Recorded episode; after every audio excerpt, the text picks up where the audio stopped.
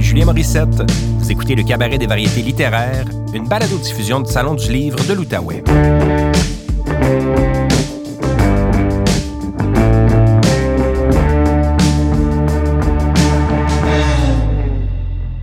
Dans cet épisode, l'auteur et professeur de théorie politique Dali Giroux nous lit des extraits de son essai L'œil du maître, figure de l'imaginaire colonial québécois, paru en 2020 chez Mémoire d'Encrier. La lecture et l'entretien ont été enregistrés lors du 42e Salon du livre de l'Outaouais en février 2021.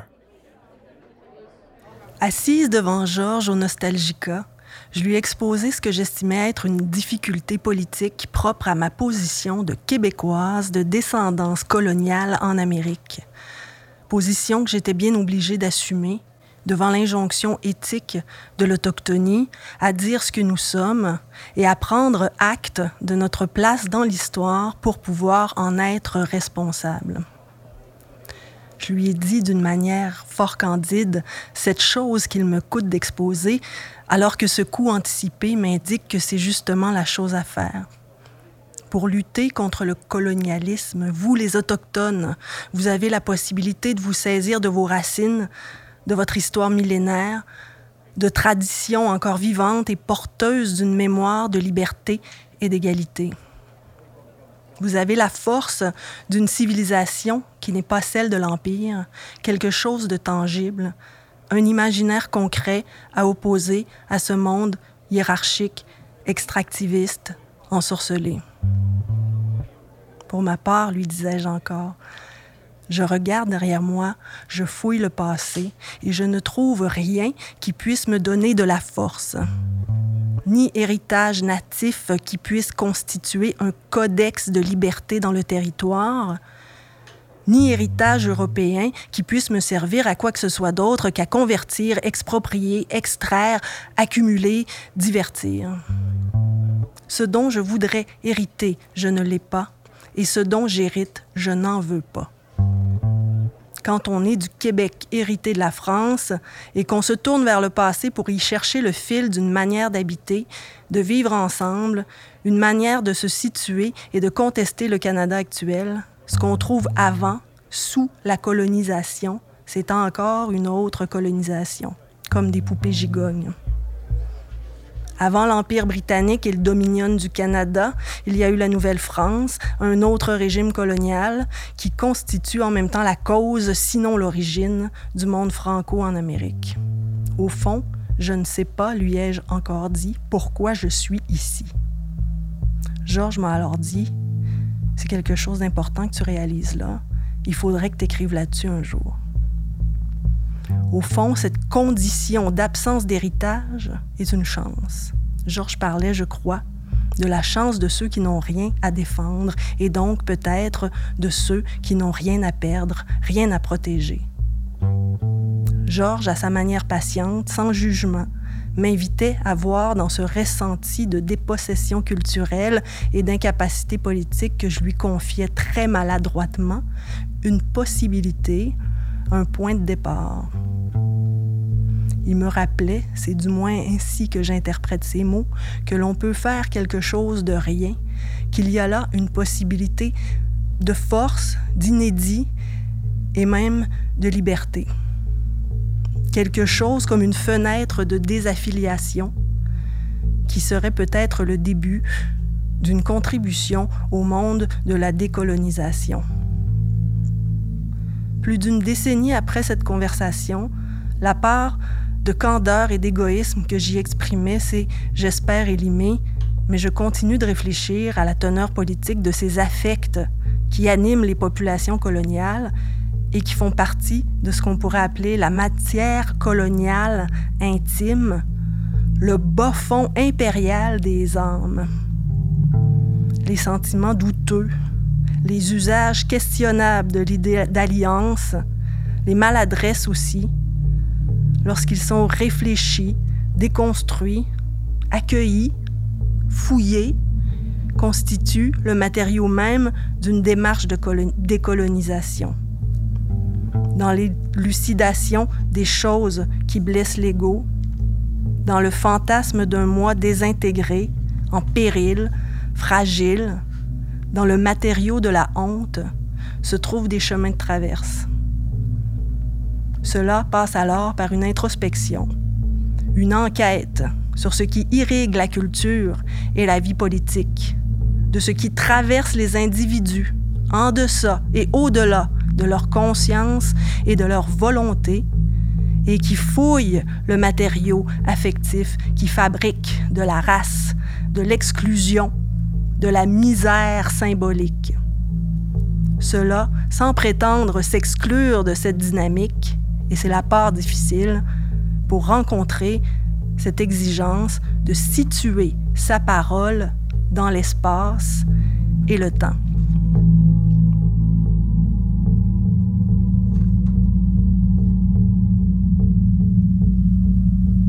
Georges Sioui propose de parler de la colonisation des Amériques, non pas comme le fait d'une découverte, non pas comme le fait d'un contact ou d'une rencontre, mais comme d'un accident. Le Québec colonial contemporain, cela ne peut être plus exact, trouve son origine dans une série d'accidents.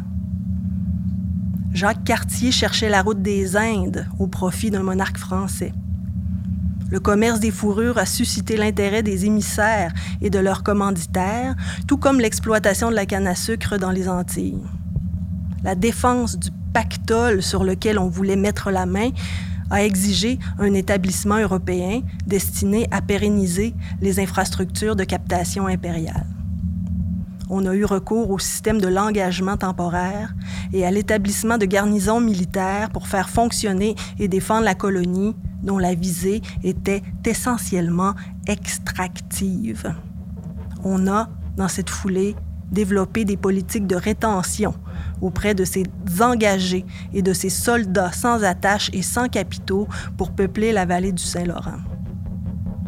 Les habitants, artisans, journaliers, laissés derrière par la France au moment de la conquête, et sans leur demander leur avis, auront ensuite été assez facilement mobilisés au service de l'entreprise coloniale menée par l'Empire britannique en Amérique du Nord, qui visait explicitement le peuplement de la Nord-Amérique. La population issue de cette entreprise européenne a cherché à défendre le pays qu'elle a façonné dans ce cadre, en bien et en mal, et en tant qu'auxiliaire de grands pouvoirs. Elle a cherché à défendre sa vie telle qu'elle est, francophone et catholique. Maintenant, à l'ère post-11 septembre, on dit plutôt correspondant aux grandes valeurs occidentales. Mais surtout telle qu'elle est, c'est-à-dire, tout simplement, sans autre projet que d'améliorer sa petite affaire, d'engraisser son bétail, de satisfaire son orgueil socio-économique, de jouir de son établissement contre ceux qui veulent l'en empêcher.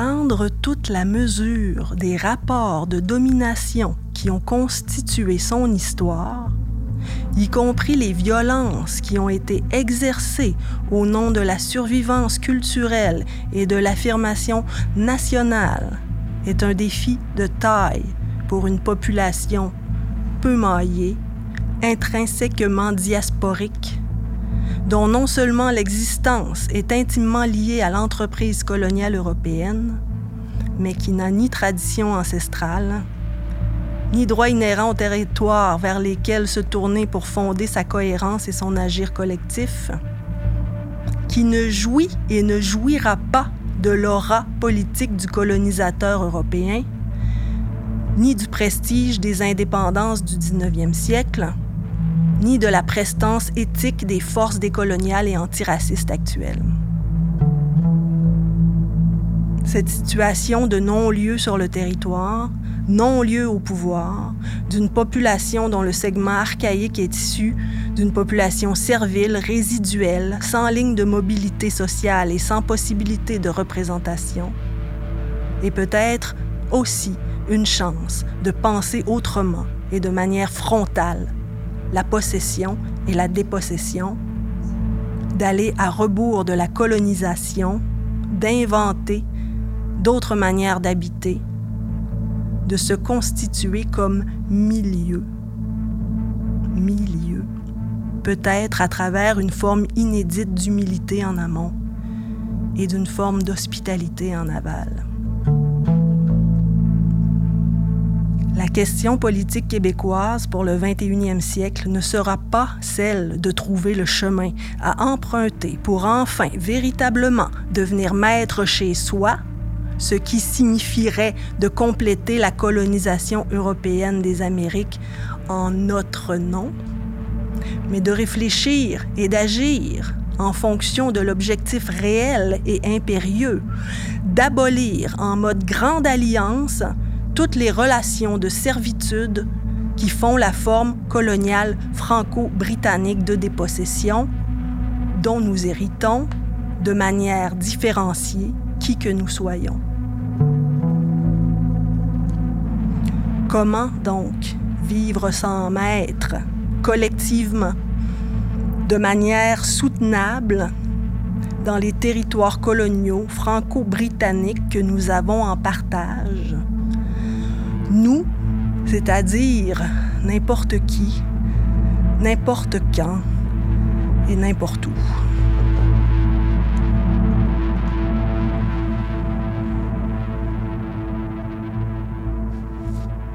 Dali Giroux, merci pour cette lecture.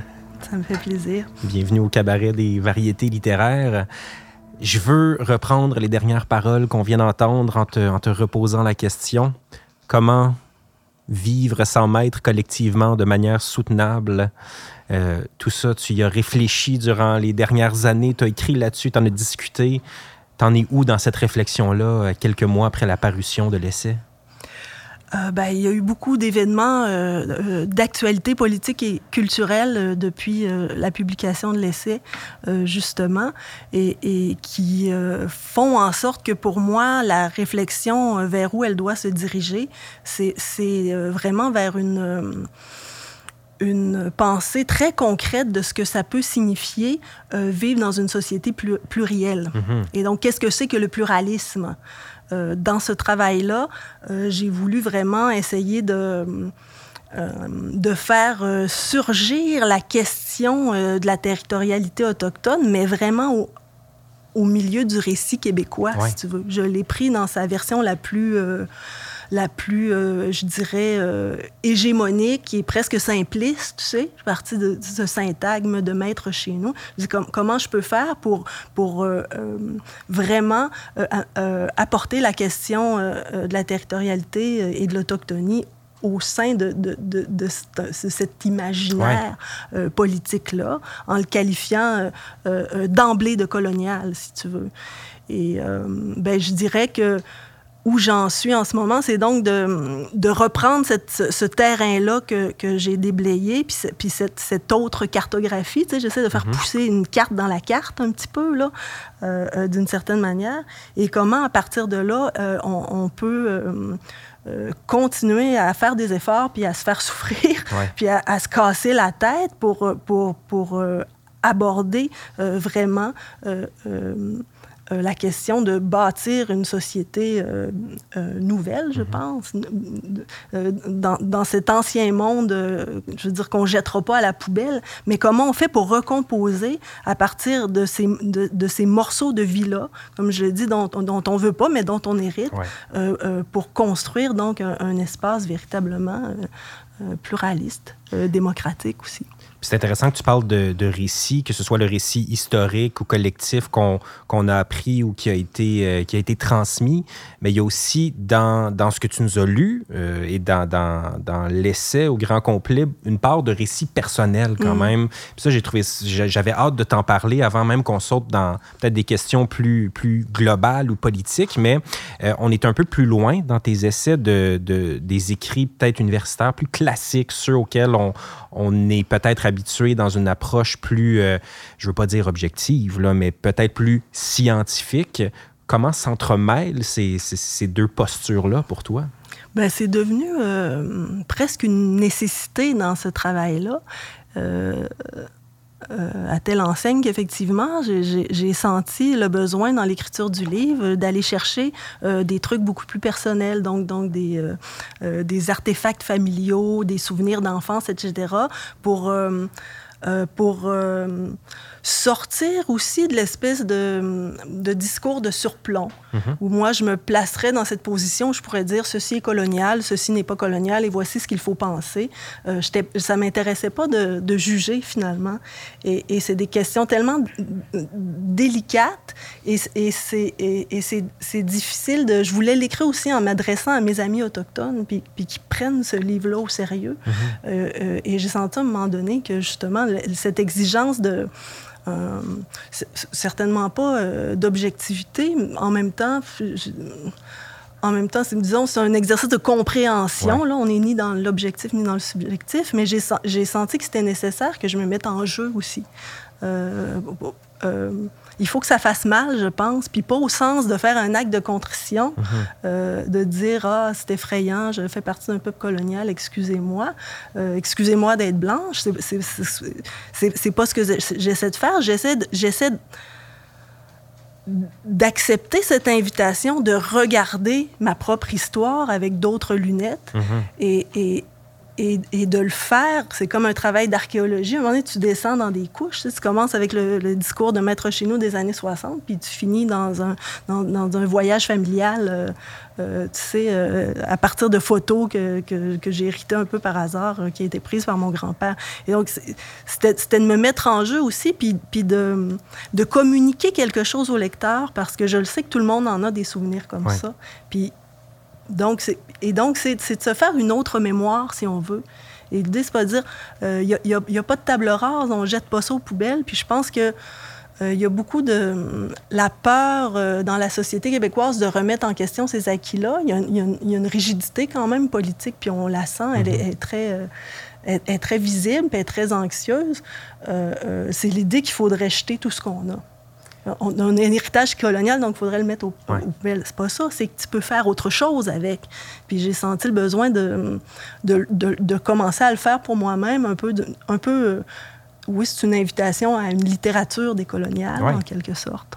Je, saisis l'occasion pour parler de, ce chapitre, plus particulièrement Voyage à Frontier Town, euh, dont tu, mentionnais un peu les origines. C'est un carrousel de diapositives que tu as trouvé, je, crois, dans le cabanon de ta tante. Euh, pour les gens qui n'ont pas eu la chance de lire encore ton, essai, peux-tu nous situer un peu ce récit familial et comment tu arrives finalement à en faire ressortir quelque chose de, mm. de, de, grand et d'une mm. grande réflexion. Mm.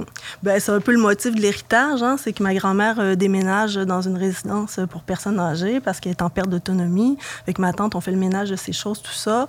Puis euh, un an après, ma tante me dit, écoute, euh, dans mon cabanon, j'ai une boîte avec toutes les, les, les, carousels de diapositives, des photos que mon grand-père avait pris entre, je sais pas, entre 1959-60 et jusqu'à 82, puis moi, j'apparais sur les dernières je suis enfant.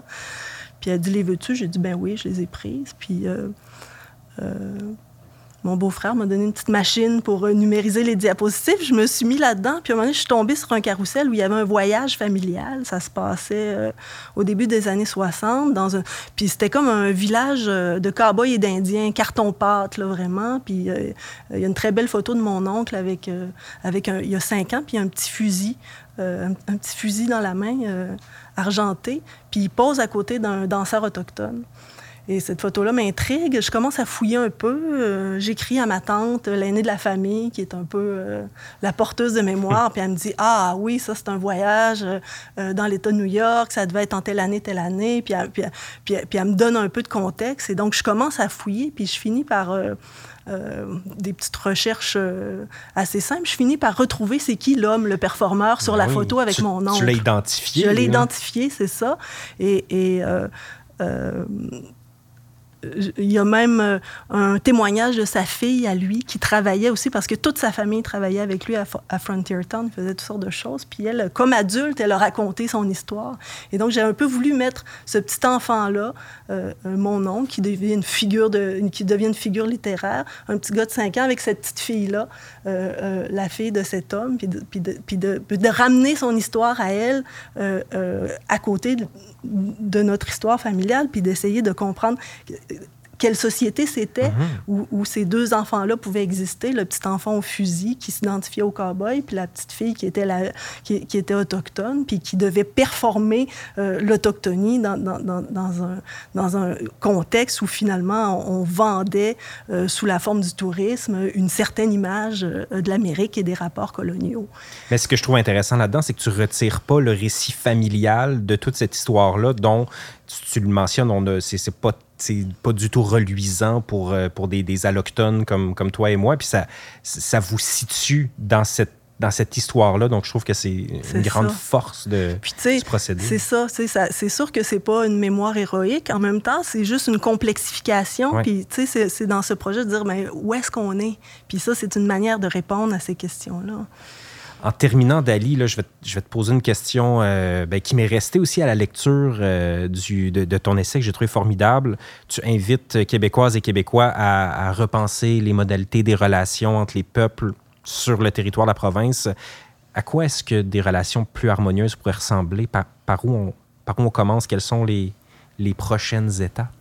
Moi, je suis politologue de formation, donc euh, je pense à des trucs toujours très euh, frontalement euh, politique et je pense que les revendications territoriales euh, qui sont pas réglées sur le territoire québécois, elles devraient l'être d'urgence et les gens devraient demander ça. Et cette reconnaissance-là, moi, je pense que sans la reconnaissance de ce lien au territoire, il n'y a, pas de, a pas de résolution possible, il n'y a pas de réconciliation possible. il, faut, il faut mettre le territoire en jeu, je pense. Euh, dans, un, dans, un, dans, un, dans un saut dans le vide d'une certaine manière politique. Vous pouvez écouter d'autres épisodes du Cabaret des variétés littéraires sur le site web du Salon du livre de l'Outaouais, sur transistor.media ou toute autre application de balado-diffusion. Je m'appelle Julien Morissette. Bonne lecture.